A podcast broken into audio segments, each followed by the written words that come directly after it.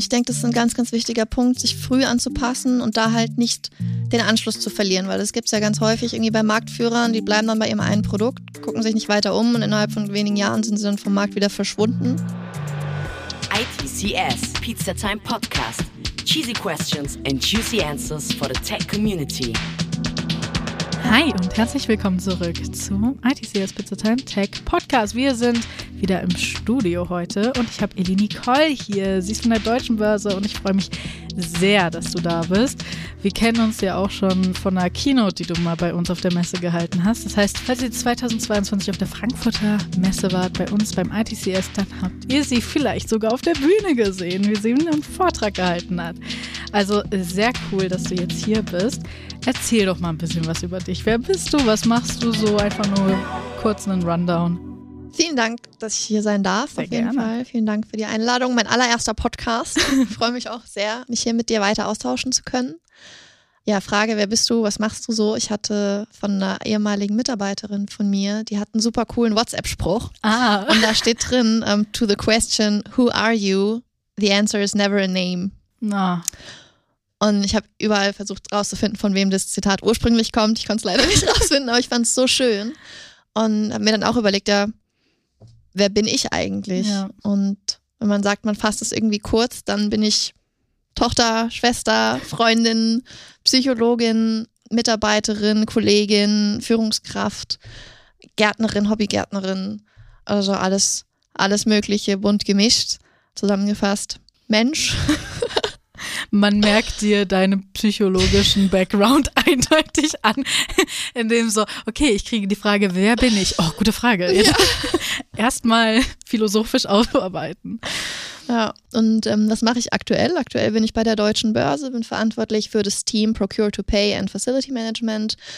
Auf Deutsch bedeutet es, wir bieten die IT-Lösungen an, SAP und nicht SAP basiert, um dem Einkauf, Facility Management und auch dem Rechnungswesen, Buchhaltung ihr alltägliches Leben zu vereinfachen. Das ist eine gute Zusammenfassung auf jeden Fall. Bevor wir weiter ins Thema gehen, kommt jetzt erstmal die wichtigste Frage des Podcasts. Und zwar, was ist denn deine Lieblingspizza? Meine Lieblingspizza ist eine gute Frage. Ich würde sagen, jede Pizza, die mein Papa backt, weil die sind mega, mega lecker. Ganz früher war es Pizza mit Thunfisch, Zwiebeln und Käse. Mhm. Mein Papa hat sich aber immer geweigert, das drauf zu machen. Er hat gesagt, nee, Thunfisch, das kommt nur in Salat. Das isst man nicht auf der Pizza. Und inzwischen esse ich super gerne Pizza, Rucola, Tomaten und Parmesan. Das ist auch einfach gut.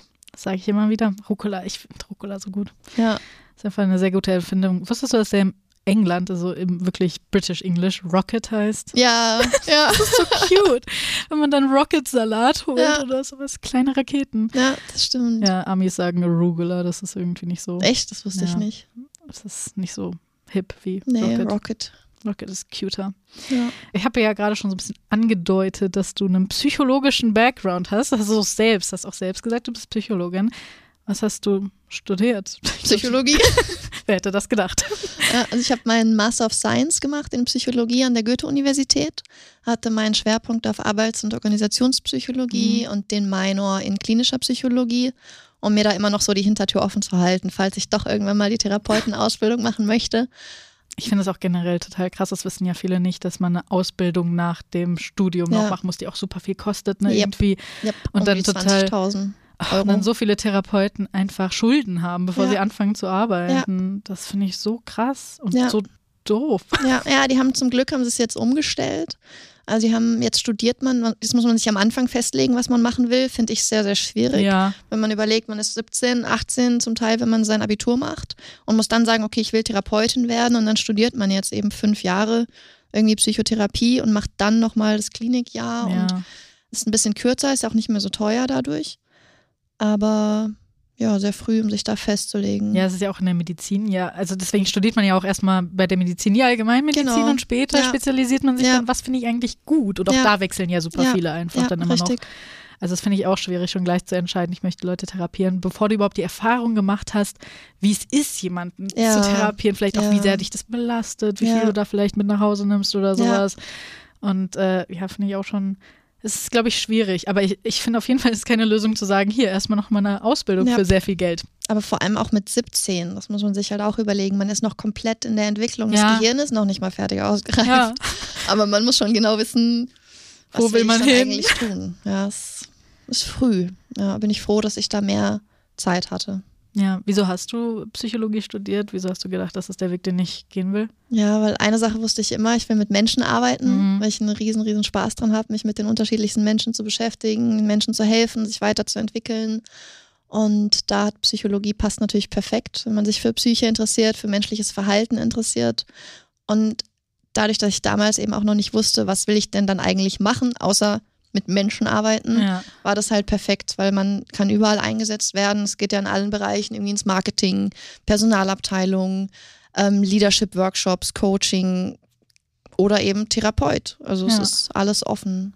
Das ist auch, glaube ich, was, was viele Leute unterschätzen, wie viele Möglichkeiten man da eigentlich Ja. hat und nicht eben nur diesen klassischen Weg zu Ja. gehen. Oder die Forschung. Ja, auch oder die super Forschung. spannend. Ja, stimmt. Total. Auf jeden Fall.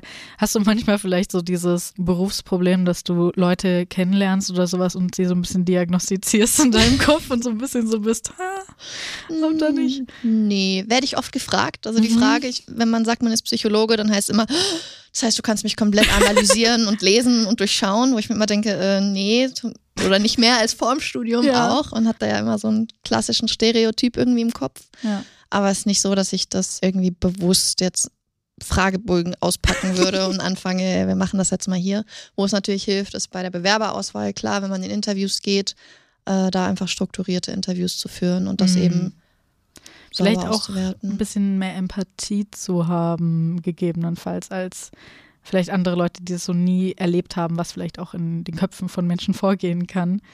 Hat man da vielleicht auch einfach ein bisschen mehr Empathie zu verstehen, okay, Ja, da passiert was. ja, das kann sein. Dass man besser, ja, vielleicht ein bisschen besser die Hintergründe versteht von Entscheidungen, wo man sich Mhm. denkt, boah, der Mensch, der muss ja einfach abgrundtief böse sein, dass Ja. man sich eben auch mal überlegt, warum ist denn dieser Mensch so? Warum reagiert dieser Mensch so? Was treibt den an? Was hat er der vielleicht auch für eine Vergangenheit, für eine Kindheit? Was ist da vielleicht vorgefallen, dass die Person sich dann jetzt eben entsprechend verhält? Ja. Ja. Das ist ja auch alles super interessant. Was waren so deine Vorstellungen als Kind oder Jugendliche quasi, was du später machen willst und wie ist das jetzt? Wie hättest du gedacht, dass du irgendwie mal bei der Börse in der IT arbeiten würdest? Gar nicht. also als, als Kind tatsächlich wollte ich eigentlich immer Schönheitschirurgin werden. Das Dann- ist auch ein Job. Also ja, ja, krass. ja. Dann, als es soweit war, ans Studium, ich bin kein Fan von Auswendiglernen. Also da Mhm. bin ich Sachen nonstop wiederholen, bis man sie eins zu eins wiedergeben kann, ist nicht meine Stärke.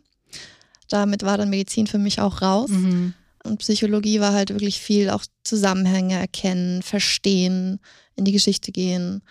Das fand ich dann da super spannend. Aber ohne zu wissen, was ist dann am Ende da eigentlich das große Ziel. Also während des Studiums habe ich immer parallel gearbeitet, mit verschiedenen Sachen, irgendwie Flyer verteilt, ähm, Promotion-Jobs gemacht oder eben halt auch in Personalabteilungen dann, in einem Pharmaunternehmen oder bei der Flugsicherung Mhm. da auch nochmal viele Eindrücke gesammelt und wollte aber trotzdem auch nochmal in den sozialen Bereich reinschnuppern. Hab dann vor der Masterarbeit ein Jahr als Psychologin gearbeitet bei den Lebensräumen. Mhm. Und es war auch eine echt tolle Zeit. Da ging es darum, mit Jugendlichen, die psychische und soziale Schwierigkeiten hatten, zu arbeiten, zu schauen, dass man sie begleitet, auch wieder vielleicht ins Berufsleben zu finden, dass man sie ausstattet mit den wichtigsten Kompetenzen, Sozialkompetenzen, aber eben auch Sprachkompetenz oder Grundlagen irgendwie in der Mathematik, um sie da fit zu bekommen. Und mit Erwerbslosen auch Belastungserprobungen gemacht, zu schauen, wo liegen da die Fähigkeiten, sind die überhaupt noch arbeitsfähig oder sind die wirklich arbeitsunfähig? Und das war auch ein echt spannendes Jahr. Und nachdem ich die Masterarbeit dann abgeschlossen hatte, habe ich angefangen, mich zu bewerben. Und dadurch, dass ich ja parallel, wie gesagt, immer irgendwie auch Promotion-Jobs gemacht habe oder irgendwie nebenbei was gemacht habe, gab es eine Agentur, die hatte mich gefragt, ob ich Lust hätte auf eine Tätigkeit am Empfang. Mhm. Und da hätte ich in drei Tagen die Woche ein komplettes Gehalt bekommen, weil es Ja. halt sehr lange Arbeitsstunden, also es Na, halt okay. viele Stunden. ja, und dann habe ich gesagt, ah ja, das höre ich mir mal an. Und bin da dorthin und es war tatsächlich dann bei der deutschen Börse. Oha, krass. Ja, und dann war ich im Interview und dann hat mein dann zukünftiger Chef quasi gefragt, ja, warum möchtest du denn jetzt mit einem abgeschlossenen Psychologiestudium hier bei uns am Empfang arbeiten? Und dann habe ich gemeint, naja, weil ich jetzt erst anfange, mich zu bewerben. Mhm. Ich fange jetzt an, meine Bewerbung zu schreiben, den Markt zu sondieren und bis dahin ist das perfekt, weil ich arbeite nur drei Tage die Woche. Ich habe noch genug Zeit für andere Nebenjobs und für meine Bewerbungen. Und dann hat er mich gefragt, wo ich eigentlich hin will. Und damals war es dann wirklich eher so, ich wollte einen Bereich, ja, Workshop, Strategieworkshop, Visionsfindung, Missionsfindung, mit Teams zusammenarbeiten. Mhm. Und dann meinte er, passe ich viel besser zu ihm ins Team als an den Empfang. Und dann war das meine erste Stelle bei der Deutschen Börse. Das ist super cool. Also das zeigt auch wieder mal, wie das Leben spielt. Also ja. wie, wie wenig planbar das Leben auch ist. Und dann sitzt du da und willst eigentlich was anderes machen und es ist eigentlich nur nebenbei und das ist gar nicht so der Hauptfokus und am Ende landest du da und arbeitest da jetzt auch schon hm. eine Zeit. Wie lange arbeitest du schon mit der Börse? Fast acht Jahre. Ja, sieben, fast acht Jahre. Krass, ja. ja. Und das alles hat nur angefangen, weil du beim Anfang hättest arbeiten richtig, wollen für ein richtig, paar Tage. Richtig, ja. Ah, das ist super spannend. Ja. Was würdest du sagen, bringt dir auch dein Studium auch jetzt noch in deiner Arbeit oder vielleicht auch in der Arbeit bezogen auf die IT speziell? Wo denkst du, das hilft dir wirklich? Gute Frage. Also es ist es hat sich durch alle Bereiche immer ein bisschen mitgezogen. Also am Anfang in der ersten Abteilung, das war dann die Konzernsicherheit. Da war es super, konnte ich auch noch eine Fortbildung machen zur Notfallpsychologin, psychologischen Krisenintervention. Oh. Und das war halt richtig spannend, weil da konnte ich dann zum einen ein Notfallkonzept mitentwickeln für die deutsche Börse im Krisenfall, um wirklich sicherzustellen, dass dann eben auch alle Betroffenen entsprechend psychologische Unterstützung erhalten mhm. im Bedarfsfall. Und eben klar in den Workshops selbst auch mit dem Sicherheitspersonal, Empfangspersonal und dem Team damals mit der Unit auch. Dann jetzt später in meinem alten Bereich hatte ich auch das Thema People and Culture bei mir innerhalb von Corporate IT in super enger Zusammenarbeit natürlich auch mit der Personalabteilung, was auch mhm. echt viel Spaß gemacht hat. Und da ging es wirklich darum zu schauen, wie können wir den Team Spirit und die Teamresonanz im gesamten Corporate IT-Bereich stärken. Und da hat es richtig viel geholfen. Da haben wir regelmäßig Fragebögen eingesetzt. Wir haben Teamdialoge eingeführt, wo man wirklich sagt, alle Teams, und da kann man sich vorstellen, auch Hardcore-Entwicklerteams, die natürlich generell vielleicht eher weniger über psychologische Themen sprechen wollen. Hat man dann gesagt, okay, in dieser Stunde, anderthalb Stunden spricht man über alles, aber nicht über operative Arbeitsthemen, mhm. um wirklich zu schauen, wie kann man das Miteinander stärken, das Vertrauen stärken. Weil wenn man starke Teams hat, Leute, die gerne zur Arbeit kommen, hat man eben auch die besten Ergebnisse. Man mhm. hat klar niedrigere Krankheitsquoten, eine offenere Fehlerkultur. Und da hat mir mein Studium unglaublich viel geholfen, das mit einzuführen.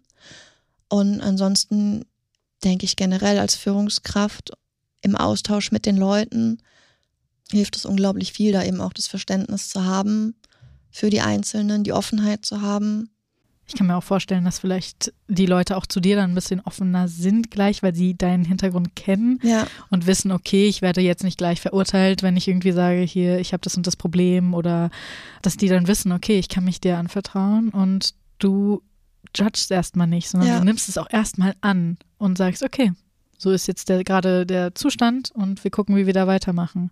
Ja, und da versuche ich dann eben immer so gut wie möglich selbst auch zu helfen, aber eben hauptsächlich auch Hilfsmöglichkeiten zur Seite zu stellen. Ja. Und da ist eben auch wieder Deutsche Börse mega, weil wir eben super viele Schulungsmaßnahmen haben, Trainings haben für solche Situationen. Aber es gab eben auch schon zwei Fälle, wo ich gesagt habe, hier, ich würde dir wirklich empfehlen, mach eine Therapie. Und die Person hat es dann auch gemacht und war danach super, super happy, dass sie eben sich einen Therapeutenplatz gesucht hat und so schnell dann eben auch einen bekommen hat. Das ist ja das auch ist nicht schwierig, der ja. Fall. Ja. Aber ich, alleine, was du schon erzählt hast, diese ganzen Maßnahmen, die die Börse macht, um Wege zu finden, wie man auch Leute vorbereiten kann auf gewisse Dinge oder dafür zu sorgen, falls was passiert, dass alle Hilfe bekommen, das finde ich ja. super cool und sehr ja. beeindruckend, auch ja. weil ich glaube, viele Leute haben auch irgendwie Angst oder auch viele Unternehmen haben auch Angst, über gewisse Themen zu sprechen und über gewisse Situationen, die kommen könnten, zu sprechen und überhaupt drüber nachzudenken. So, wir wollen gar nicht, dass das passiert, aber sich halt wirklich aktiv darauf vorzubereiten und zu sagen, okay, es kann XY passieren. Was machen wir, wenn es soweit ist? Ja. Finde ich sehr gut. Und was sie auch eingeführt haben bei der Personalabteilung, finde ich auch richtig, richtig gut, ist das Konzept der Mental Health First Aider. Mhm. Weil Ersthelfer hat jedes Unternehmen, aber Ersthelfer für die Psyche nicht. Ja.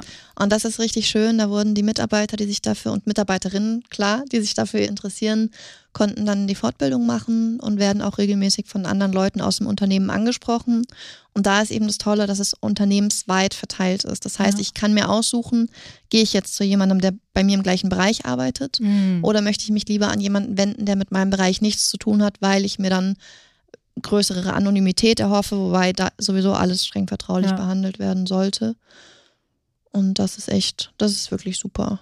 Deswegen sind ja auch Therapeuten oder Therapeutinnen fremde Personen, mit denen man irgendwie offener reden kann über sämtliche Dinge, Ja, die alle möglichen Leute vielleicht auch im Umfeld betreffen könnten. ja. Und deswegen ist es dann auch super cool, dass man sagt, okay, ich nehme jemanden, mit dem ich noch nie gesprochen habe vorher und vertraue mich der Person an und weiß, dass ich da Hilfe bekomme. Ja, Ich glaube, das ist was, wovon sich auch viele Unternehmen ein Scheibchen abschneiden Richtig. könnten und sagen könnten, hey, das machen wir auch. Klingt sehr, sehr, sehr cool. Und jetzt auch in der neuen Rolle, weil du ja eben gefragt hattest, was macht das Psychologiestudium, wie hilft mir Ja. das jetzt auch in der neuen Rolle?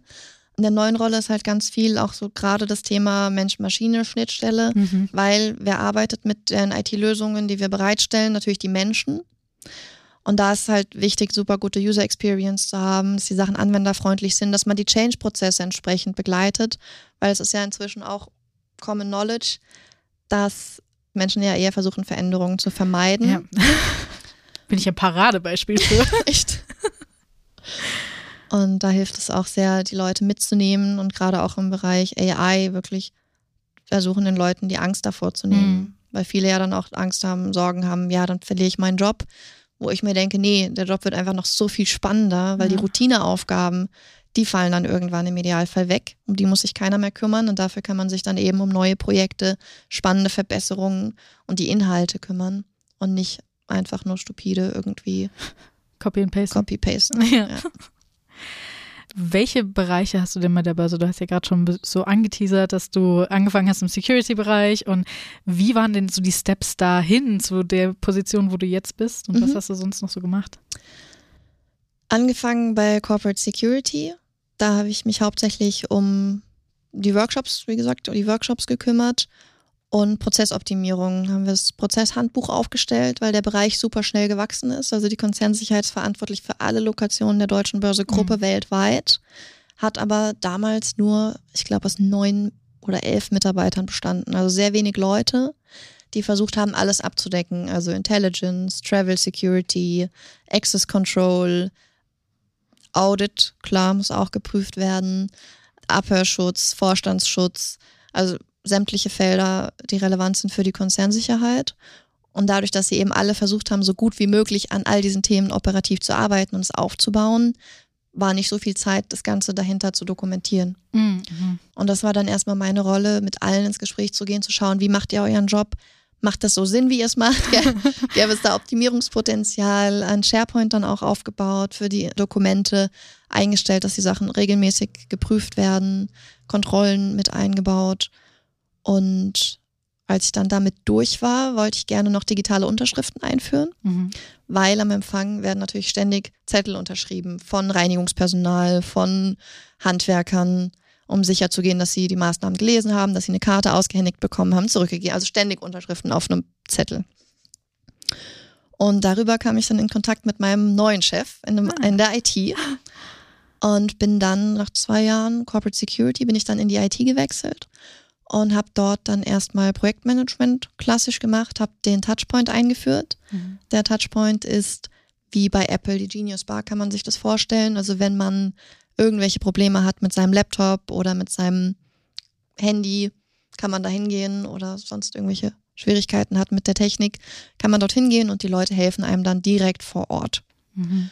Und nachdem ich den eingeführt habe innerhalb von einem halben Jahr, wir haben es auch super, super verbessert mit dem Net Promoter Score, was den User Service insgesamt anging, hat mein neuer Chef die neue Stelle gepostet, war dann damals Teamleitung Plan and Control, also Business Operations, war eine Unit, bestehend aus 22 internen Mitarbeitern plus externe.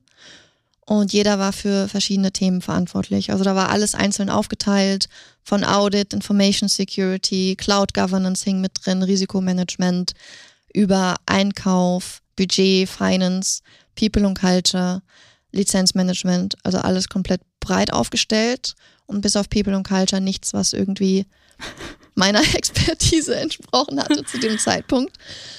Bin dann mit ihm ins Gespräch über diese Stelle und er hat dann auch gesagt, ja, er könnte sich vorstellen, dass ich das gut machen würde. Es wären natürlich riesengroße Schuhe, in die ich reinwachsen muss. Das Team war komplett neu zusammengewürfelt, also auch da noch kein richtiger Teamzusammenhalt, sondern jeder für sich an seinen eigenen Themen gearbeitet. Und auch alle Erfahrungsklassen, also von Student bis zu 20 Jahre in der Firma.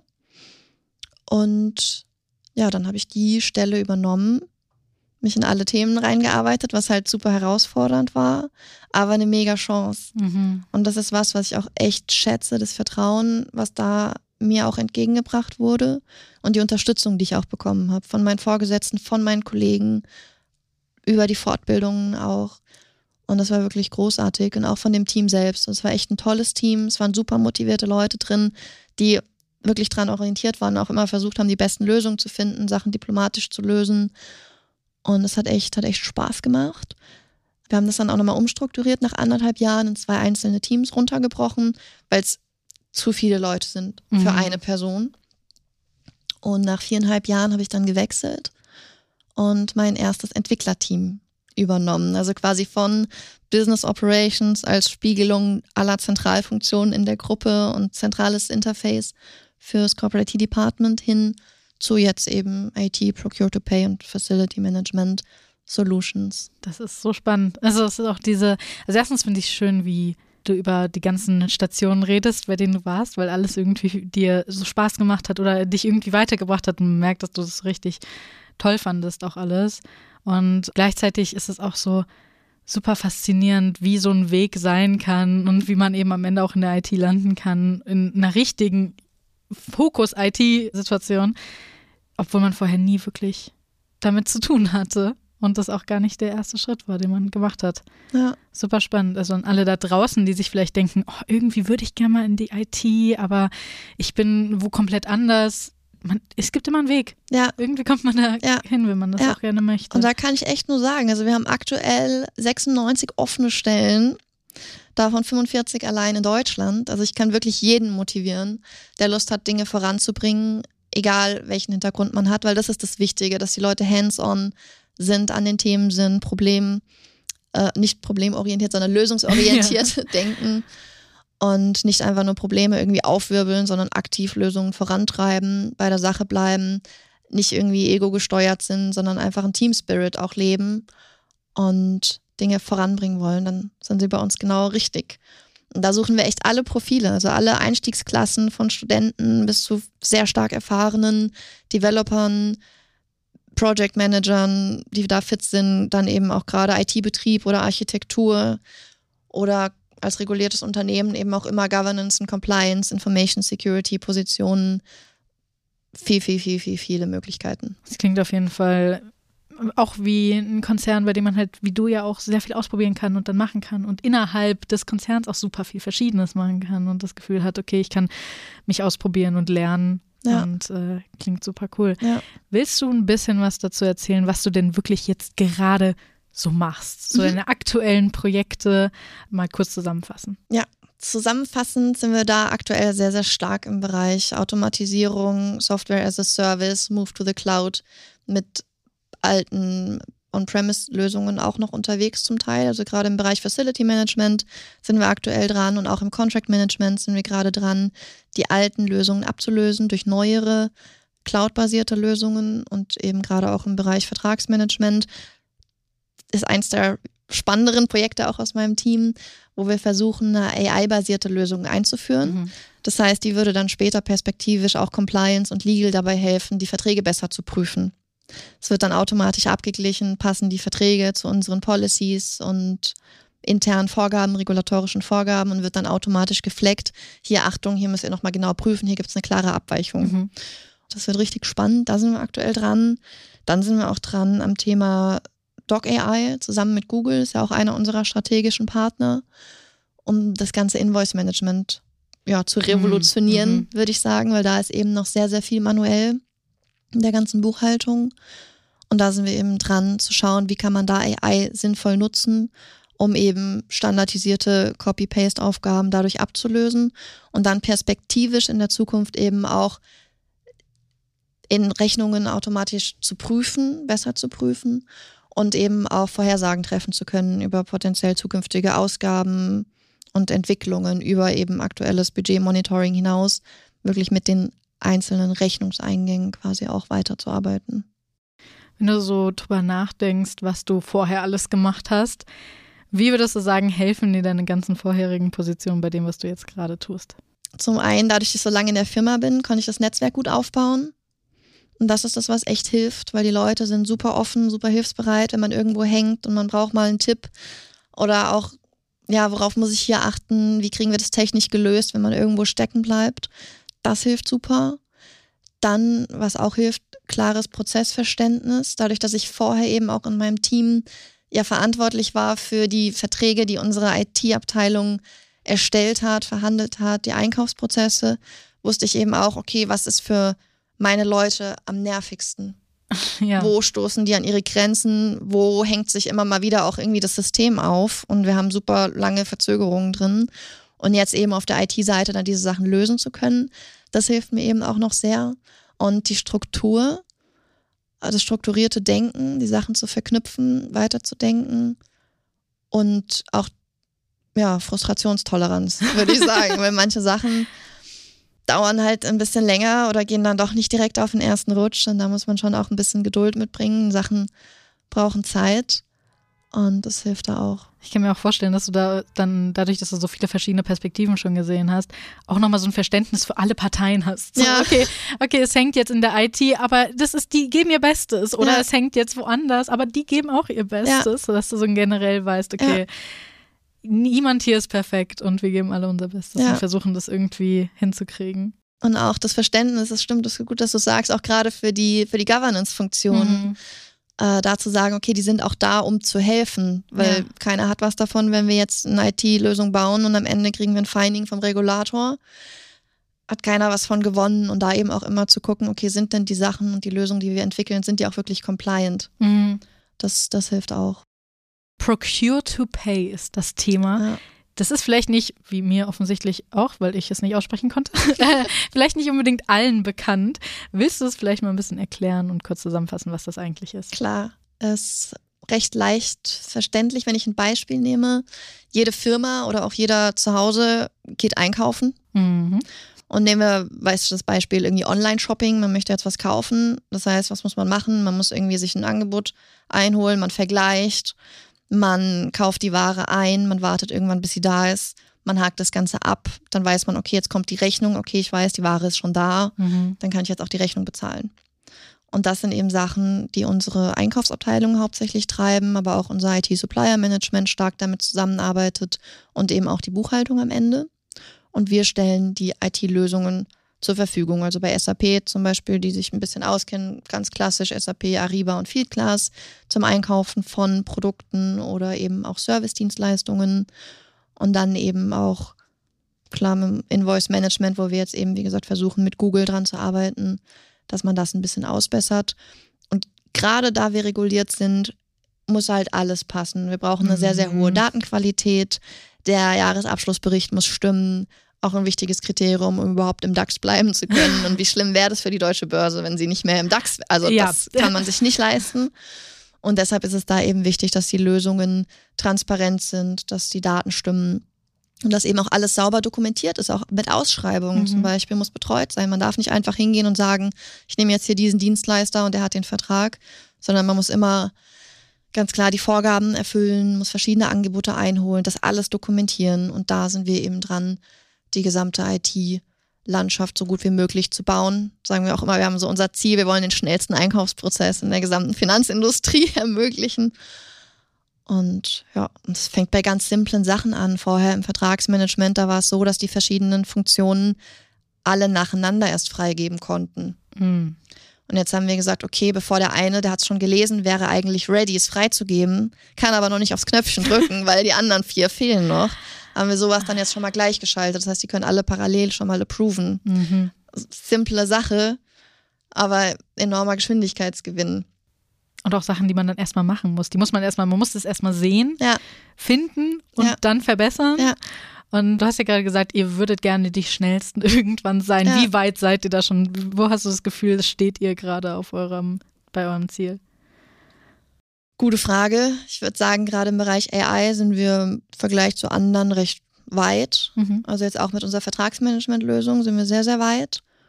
Und messen müssen wir das Ganze dann aber nochmal, sobald wir unseren Test weiter, weiter durch haben. Ja. Du hast ja auch gesagt, ihr nutzt KI und alles. Wie, wie kann man sich auch so, du hast schon viele Beispiele genannt, aber in so einem großen Konzern, vor allem in so einem wichtigen Konzern und so einem Konzern, wo vielleicht auch viel, wie du auch gesagt hast, Security-Punkte sind und sowas, wie realisiert man so eine Vollautomatisierung? Ist es nicht auch irgendwie schwierig, mit allem zusammenzuarbeiten und irgendwie zu gucken, auch vielleicht Leuten, die schon länger im Konzern arbeiten, die sich dann vielleicht an Sachen anpassen müssen oder sowas, die sie vorher nicht kannten? Wie läuft das so ab? Ja, im besten Fall freuen sich die Leute drüber. ähm, wie läuft das so ab? Also man schaut, wo hat man Verbesserungspotenzial? Und das bekommt man meistens auch von den internen Kunden ganz klar gesagt, Mhm. wenn man es nicht selbst irgendwie erfahren hat, den Prozess. Geht dann eben rein, sich zu schauen, okay, wie ist der Prozess aktuell aufgesetzt? Wie wäre der Prozess ideal? Weil es gibt ja auch dieses schöne Zitat, a shitty process automated is an automated shitty process. ist keinem mitgeholfen. Also da wirklich vorher zu schauen, okay, wie optimieren wir den, wie machen es andere, also Industry Benchmarks sich auch zu setzen, um einen Vergleich zu haben, aus Best Practice Beispielen dann eben auch zu lernen. Dann auch ein Business Case dazu zu bauen. Also wie häufig wird das überhaupt benutzt? Wenn es jetzt eine Übung ist, die mache ich sowieso nur einmal im Jahr, lohnt sich das wahrscheinlich nicht so Mhm. sehr, wie als wenn es was ist, was wirklich jede Woche, jeden Tag am besten auch noch vorkommt, um das dann eben zu automatisieren. Was kostet das Ganze? Mhm. Welche strategischen Partner nehme ich dazu? Welche Technologielösung auch? Welche suche ich mir da am Ende aus, mit der ich das am besten umsetzen kann? Und dann klar, insgesamt Planung, Entwicklung, Testung von allen Beteiligten, Implementierung und eben auch das ganze Governance-Thema hinten dran. Also gerade als Deutsche Börse Gruppe haben wir super viele verschiedene legale Entitäten, die dann über diese Veränderung auch informiert werden müssen. Das heißt, die müssen darüber informiert werden. Es muss ganz transparent gemacht werden, was gibt es für Risiken, die damit kommen, welche Maßnahmen ergreifen wir, um die Risiken zu mitigieren oder am besten komplett zu beheben, Mhm. klar. Und ja, wenn man damit durch ist, irgendwann implementiert man das Ganze und im Idealfall, was man eben auch machen sollte, nicht vergessen sollte, ist eben die Nutzerkommunikation. Also die Mhm. Bereiche frühzeitig einzubinden, abzuholen, Trainings entsprechend zur Verfügung zu stellen und da sie ganz sich nicht eng so an den den Leuten Kopf gestoßen fühlen, wenn sie dann so sind, so hier, das musst du jetzt übrigens ändern. Genau. Viel Spaß damit. Ja. Ja. Ja, auf jeden Fall. Ich stelle mir das super cool vor, zu sehen, wie dann eben sowas funktioniert und man merkt, es bessert sich und es geht schneller und den Leuten macht die Arbeit vielleicht dann auch nochmal wieder ein bisschen mehr Spaß in dem Ja. Punkt, weil sie sich denken, ach, das fällt weg, jetzt habe ich das einfacher.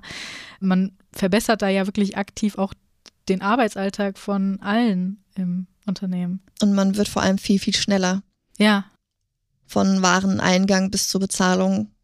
Das ist halt einfach ein riesen vor allem hast du ja dann teilweise vielleicht auch schon diese Entwicklung eben gesehen und Ja. gesehen, wie langsam es vielleicht mal Ja. war und wie schnell es jetzt geht. Ja. Das ist bestimmt sehr cool. Wer sitzt alles bei euch im Team und habt ihr vielleicht auch bei euch im Team? Du hast ja gesagt, ihr habt über 90 offene Stellen. Habt ihr vielleicht auch sogar bei euch im Team oder in der näheren Umgebung quasi offene Stellen, die Ja. du erwähnen kannst? Haben wir tatsächlich. Also mein Team aktuell besteht aus zehn internen und um fast 20 externen Mitarbeitern und ist auch komplett divers. Also wir haben Studenten, wir haben Experten, die zum Teil seit 20 Jahren in der Firma sind. Und da finde ich es auch ein super schönes Beispiel, weil die sind ja nicht ohne Grund 20 Jahre in der gleichen Firma. Ja, Und ich finde das großartig, weil ich nehme den einen Experten nehme ich auch immer mit in die Interviews rein, wie er dann auch den Bewerbern von seiner Rolle erzählt, weil er ist ein klassischer Entwickler, klassische Entwicklerkarriere würde man sagen. Und er sagt halt eben auch, für ihn wurde es nie langweilig. Weil es Mhm. gibt immer Technologie, entwickelt sich immer weiter. Er hat in super vielen neuen Projekten gearbeitet, hat super viele Freiheitsgrade da auch, die er genießt. Und eben auch für ihn super spannend. Und da haben wir, wie gesagt, verschiedene Erfahrungslevel dabei. Wir haben Leute, die sind klassische Entwickler, die können SAP ABAP auch noch programmieren, machen Konfigurationen dann zum Teil eben aber auch in Field Class oder anderen Lösungen. Wir haben Leute, die sind keine Entwickler. Die haben auch unterschiedlichen Hintergrund. Eine Kollegin hat Management studiert und die kümmern sich dann hauptsächlich um Projektkoordination, ums Reporting, was auch eben super wichtig ist, dass man immer weiß, wo stehen wir eigentlich, was haben wir an Kapazitäten, versus was haben wir an Anfragen vom Business. Und das ist ja sehr bunter Blumenstrauß an Hintergründen und auch im Department selbst. Wir sind verteilt auf die vier Hauptstandorte, also Luxemburg, Prag, Irland, Cork und Deutschland. Eschborn dann hauptsächlich. Also nicht nur hier das Parkett, das ist auch was, was man Ja. immer macht. Man denkt bei der Börse irgendwie immer an Deutschland, hier Frankfurt das Parkett, Börsenparkett, aber gar nicht, dass es ja den ganzen IT-Hintergrund hat und Ja. eben hauptsächlich in Eschborn die Leute auch sitzen, viele in Eschborn sitzen. Und in meinem Team aktuell habe ich zwei offene Stellen. Oh. Also zum einen suchen wir einen Full-Stack-Developer, Mhm. am besten mit ABAP-Kenntnissen. Und wir suchen einen Field-Class-Experten, der sich wirklich mit Field-Class auskennt, Konfiguration auskennt, wichtigen Schnittstellen zu anderen Systemen. Das wären die beiden Hauptrollen in meinem Team aktuell. Und ansonsten insgesamt suchen wir in der IT ganz, ganz dringend nach Software-Developern. Mhm. Wenn die sich auch noch mit Linux oder Calypso auskennen, haben sie aktuell die besten Chancen bei uns. Und ja, sonst wie eingangs gesagt, eben auch IT-Betrieb, Architektur, suchen wir ganz, ganz dringend Leute. Governance and Compliance, Information Security, sehr viel offen. Und auch da auf allen Leveln, also als Mitarbeiter, als Experte, als Führungskraft gibt es sehr viele offene Positionen. Kann ich nur empfehlen, auf unserer Karriereseite auch mal nachzuschauen. Auf jeden Fall. Den Link findet ihr natürlich auch hier in der Beschreibung. Und um euch das vielleicht noch ein bisschen schmackhafter zu machen, obwohl ich es eigentlich schon super schmackhaft finde, als alles, was du schon erzählt hast von der Börse, finde ich so cool und auch progressiv, gerade diese Mental Health. Richtung und sich da ein bisschen das ernst zu nehmen, dass man das Gefühl hat, vielleicht auch als betroffene Person, dass man ernst genommen wird und dass man Hilfe bekommt, wenn man sie braucht, finde ich auf jeden Fall sehr, sehr schön. Willst du noch ein bisschen so erzählen, wie ist vielleicht auch dein Alltag bei der Börse, wie ist es generell da so zu arbeiten und was magst du so auch mit am meisten an deinem Alltag? die Vielfalt, also die Vielfalt der Themen, die Vielfalt der Entwicklungsmöglichkeiten und die Vielfalt der Menschen. Hm.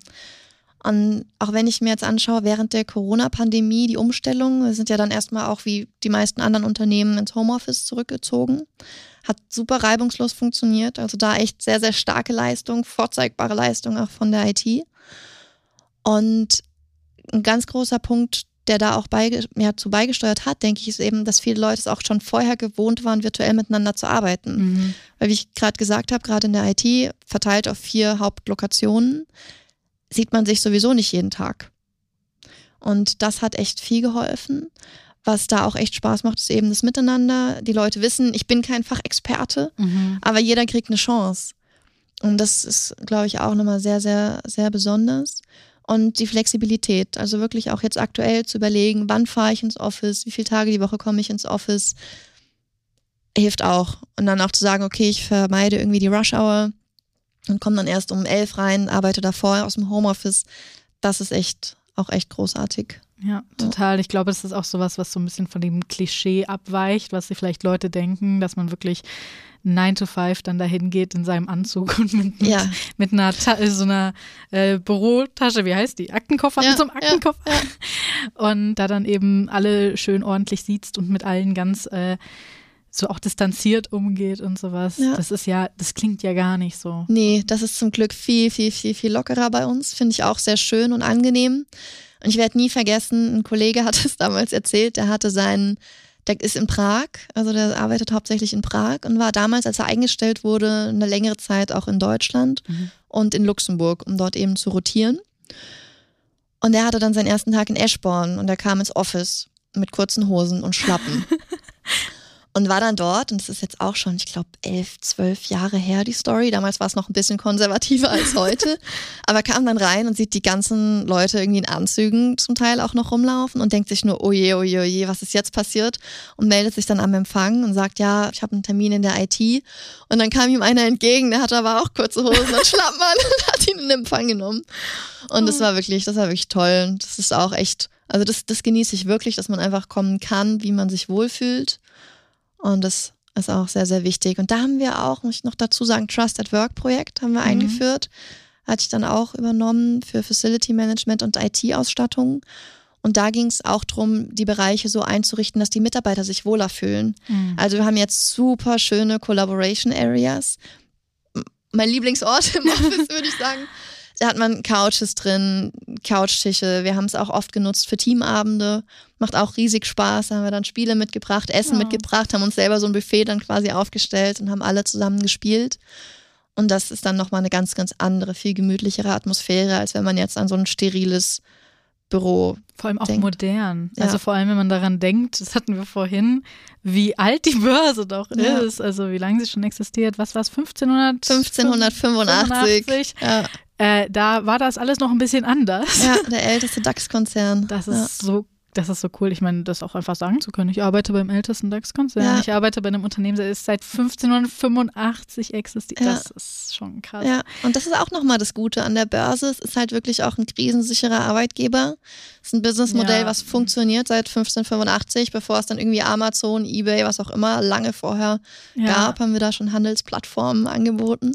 Und man lernt natürlich auch aus so viel Zeit. Und Ja. da ist dann halt einfach ähm, viele Fehler, die auch andere Unternehmen jetzt erst machen, hat die Börse schon vor langer Zeit gemacht und gelöst Ja. und Probleme gefunden und gesagt, okay, da müssen wir dran arbeiten, das ändern wir jetzt. Und wenn man schon so lange existiert, dann kann es gar nicht mehr so viel Problematiken geben oder vielleicht auch eine höhere Zeit und Fokus, jetzt mit der modernen, mit der Zeit weiterzugehen und sowas, weil man andere Probleme hat man schon lange ausgemerzt und jetzt kann man mehr Zeit und Fokus drauf setzen, eben mit der Zeit zu gehen und sich anzupassen und sich auch schon früh anzupassen. Ja, und ich denke, das ist ein ganz, ganz wichtiger Punkt, sich früh anzupassen und da halt nicht den Anschluss zu verlieren, weil das gibt es ja ganz häufig Ja. irgendwie bei Marktführern, die bleiben dann bei ihrem einen Produkt, gucken sich nicht weiter um und innerhalb von wenigen Jahren sind sie dann vom Markt wieder verschwunden.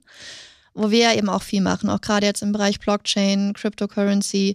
Also da bleibt die Börse wirklich am Zahn der Zeit und ist da sehr, sehr, sehr oft Vorreiter.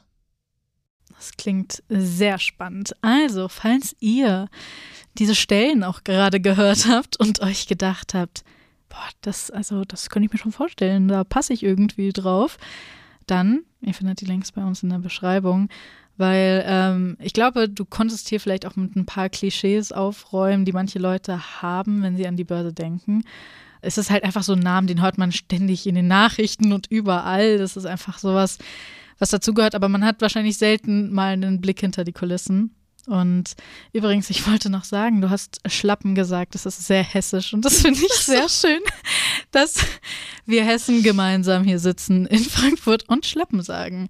Weil da, wo meine Mutter herkommt, heißt es pushen. Das ist jetzt Ah. nochmal äh, wichtig hier dazu zu sagen.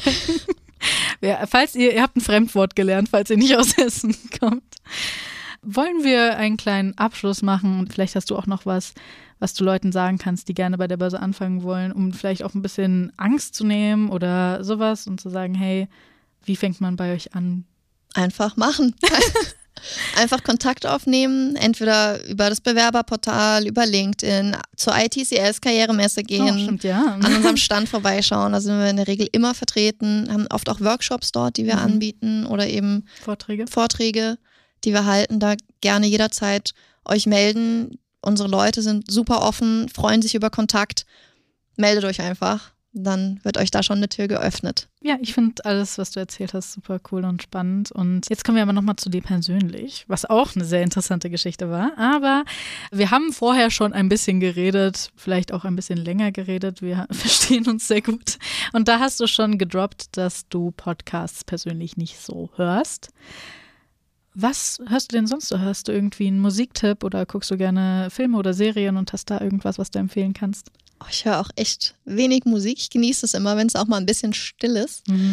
Oder Buchtipp, das ist auch immer schön. Buchtipp. Ja, es gab ein, gab ein sehr, sehr schönes Buch. Das habe ich letztens auch einem Kollegen empfohlen. Der fand es dann auch sehr gut. Habe ich auch schon länger nicht mehr gelesen. The Big Five for Life Mhm. hieß es. War auch ein sehr, sehr gutes Buch.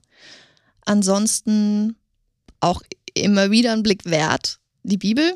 Ah. Also super viele, super viele Zitate auch, die man im Business-Kontext verwendet, immer wieder hört, kommen da raus, was man sich gar nicht so bewusst ist. Ja, ich höre tatsächlich ab und zu auch ein bisschen Deutschrap.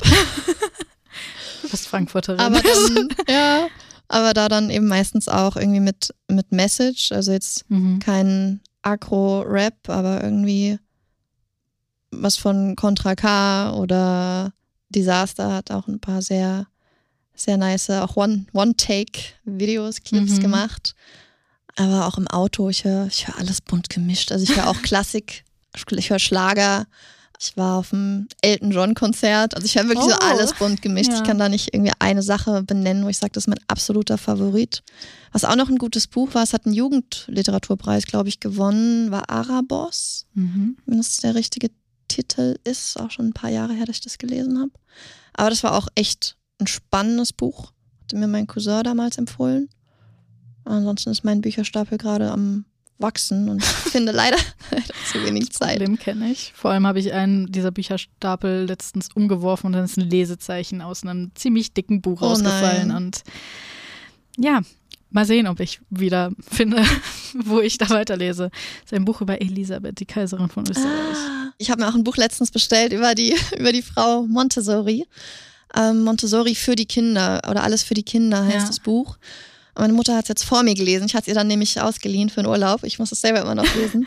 Also da. Ja, ich finde so dran. Biografien oder, oder ähm, historische, wirklich echte Geschichten äh, auch immer super interessant. Ja. Ich empfehle mal gerne Radium Girls, aber das ist Ah, das kenne ich nicht. ähm, sehr harter Tobak. Also meine Cousine, ich hatte es empfohlen auf Instagram und meine Cousine hat mich danach fast angeschrien, weil sie so war, wieso hast du sowas empfohlen? Weil es halt sehr grafisch ähm, Verletzungen beschreibt und sowas, was aber super wichtig ist, Mhm. weil das muss erzählen quasi, wie schlimm es war. Da geht es eben um die Frauen im 20. Jahrhundert, die Mm. diese Radiumuhren in den USA gemalt haben Oh.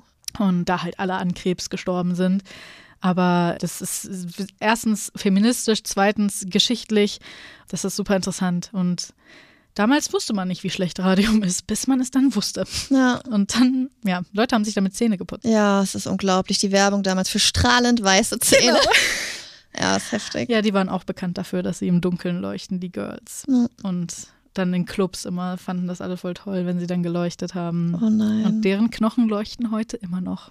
Gruselig. Ja. Und spannende Serie auch auf, auf Netflix lief die, glaube ich, war Versailles Mhm.